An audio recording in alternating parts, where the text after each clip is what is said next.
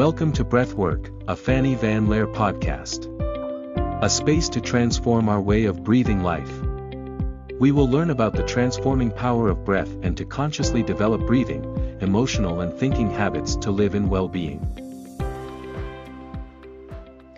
Hello, my name is Fanny Van Laer, the founder of the Bioflow Method. The Bioflow Method is a profound method of personal transformation that resolves unconscious emotional conflicts working with all human dimensions, increasing our body, emotional, mental, spiritual, and breathing awareness. It allows us to make quantum leaps in all aspects of our lives. The most important pillar of this method is breathing, because breathing is our most important food. We breathe about 50 times per minute. Air is what keeps us alive.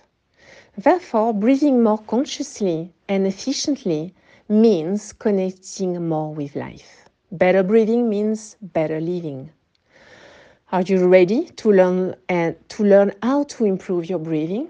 Here in my podcast, you will learn simple exercises and practices that will allow you to increase your quality of life.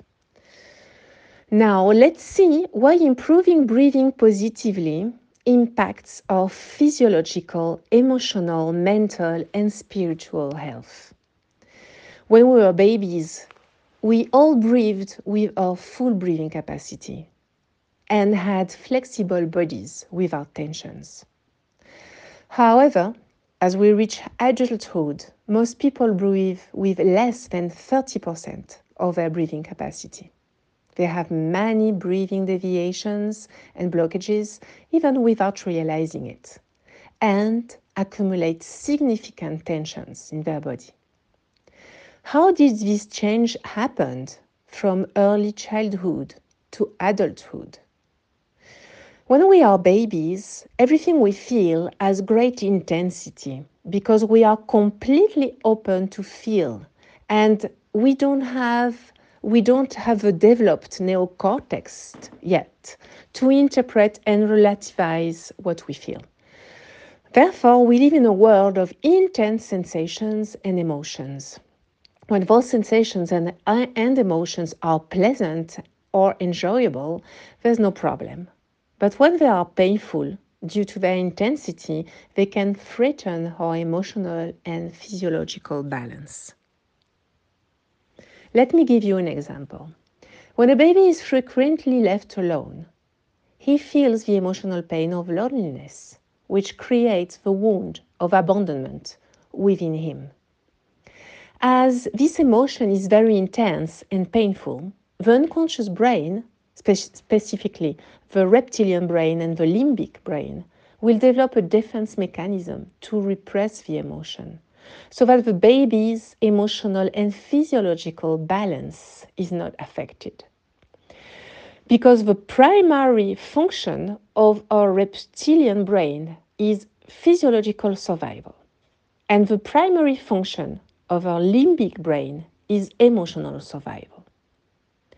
Now, the feeling of, of abandonment in human beings, regardless of culture, is felt in the chest, especially in the heart and lungs. To prevent the baby from feeling this emotional pain, the unconscious brain will partially inhibit or disconnect chest breathing. This way, the baby feels less pain and can maintain a certain balance. In order to inhibit chest breathing, the unconscious brain has to inhibit or block the breathing muscles corresponding to this area of the body. In this case, the upper intercostal muscles. As a result, those breathing muscles stop functioning and chest breathing is inhibited. However, to block those muscles, all the muscles, mainly the muscles of the upper back, need to be tensed this is how people unconsciously accumulate muscular tensions from early childhood. William Reich was the first psychotherapist to talk about the emotional origin of those tensions and created the concept of muscular armor or neurotic armor. Muscular armor is the accumulation of tensions that individuals have in their bodies as a result of repressed emotion.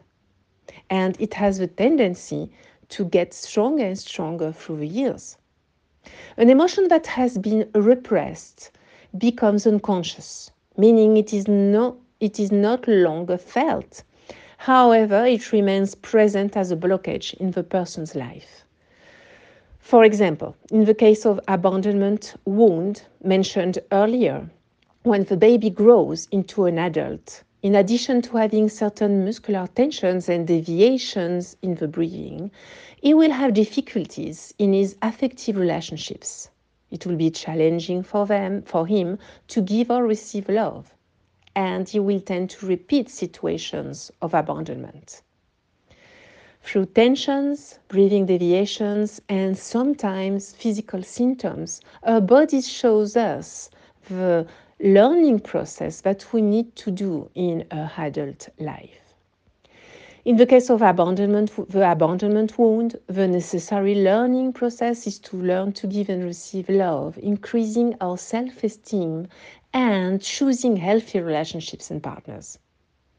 There are many types of emotional wounds and repressions, each with the corresponding breathing deviations and specific types of physical tensions.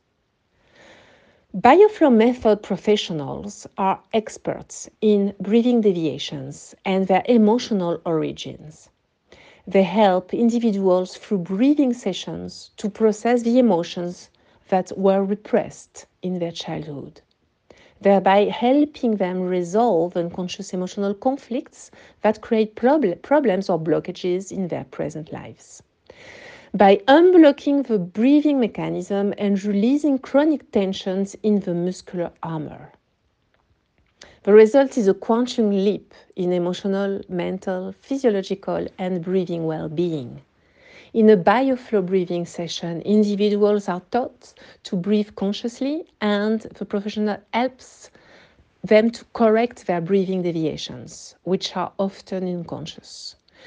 This allows a person to gradually make contact with our unconscious emotions, breathing and conscious observation of the process, along with the guidance of a bioflow professional, enable these emotions to be processed and reintegrated in a healthier way, dissolving the associated pain at the cellular level. As a consequence, the, the breathing mechanism is unblocked and tensions in the muscular armor begin to dissolve.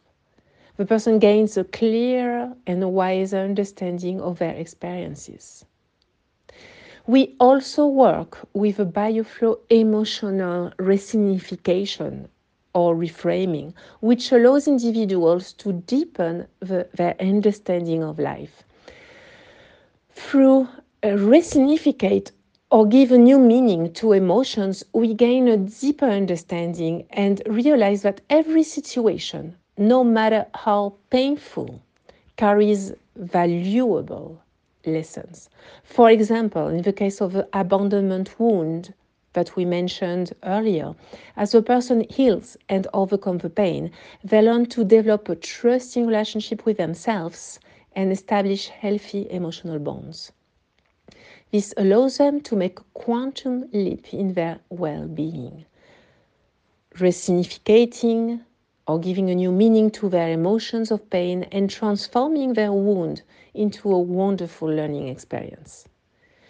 If you want to deepen in your practical knowledge of emotions, body awareness, and breathing, follow me in my upcoming episodes of my podcast. You can also practice the breathing exercises in the corresponding section. And if you want to undergo a profound transformation process and unlock your breathing mechanism, you can contact us to request a session with a bioflow professional or attend one of our trainings. It will be a pleasure to guide you on your journey. Thanks for joining us on this episode. We hope you have found inspiration and tools to live a fuller, happier, and more well being life.